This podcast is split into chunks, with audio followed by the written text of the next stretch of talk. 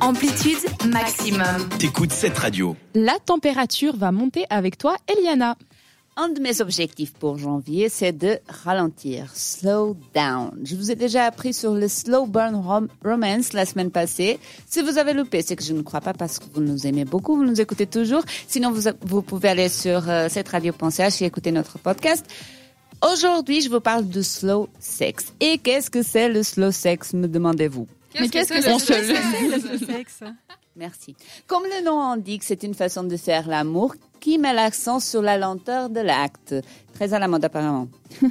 pour être honnête, je n'avais jamais cherché à comprendre qu'est-ce que c'était. Et pour- Et pour être encore plus honnête, je pensais que c'était lié au sexe tantrique. Au fait, non. Et je m'apprête à vous expliquer comment vous y aventurer en sept étapes.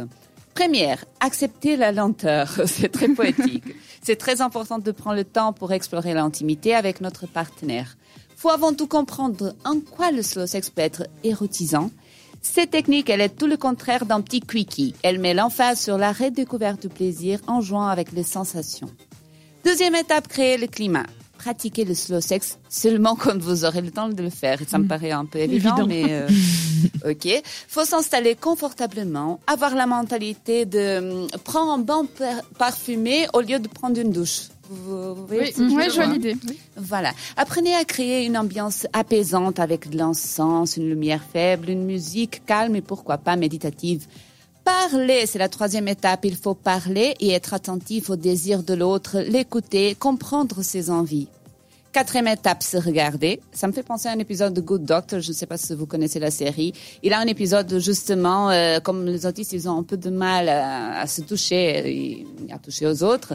Enfin, avec sa copine, il se regarde, il met un réveil pour euh, compter genre cinq minutes sans parler, juste en se regardant, mimétisant ses expressions et tout ça. C'est assez important. Euh, donc, prenez le temps de créer cette connexion avec votre partenaire et créer cette intimité. Cinquième étape, lenteur. Synonyme d'ennui, les amis. On peut passer beaucoup de temps dans les préliminaires, prolonger le plaisir et aller doucement. Mais casser le rythme de temps en temps. Donc euh, au final, euh, slow down, mais accélérer de temps en temps. Sixième étape, long massage. Euh, ça, je suis pas fan, je suis désolée, mais apparemment, il faut privilégier le massage et minimum 30 minutes. Ne vous mettez surtout pas la pression. Pas besoin d'être pro en massage pour passer et faire passer un bon moment. La caresse, la touche simple, des baisers, tout ça, c'est aussi valable.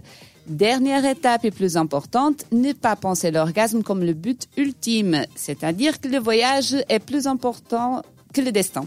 Je suis profonde aujourd'hui. C'était beau. La vérité, c'est que l'orgasme ne devait pas être associé à une sorte de réussite de l'acte. Le chemin traversé et la manière dont nous le traversons pour y arriver sont finalement beaucoup plus importantes. Mais quel beau mot de fin C'est vrai que tu étais très poétique, c'est ça. Merci Profonde, beaucoup, oui. Eliana, pour toutes ces, ces petits tips et ces astuces toujours dans les sexologues. Et comme tu l'as dit à très juste titre, si c'est quelque chose qui vous intéresse, n'hésitez pas à aller écouter nos podcasts.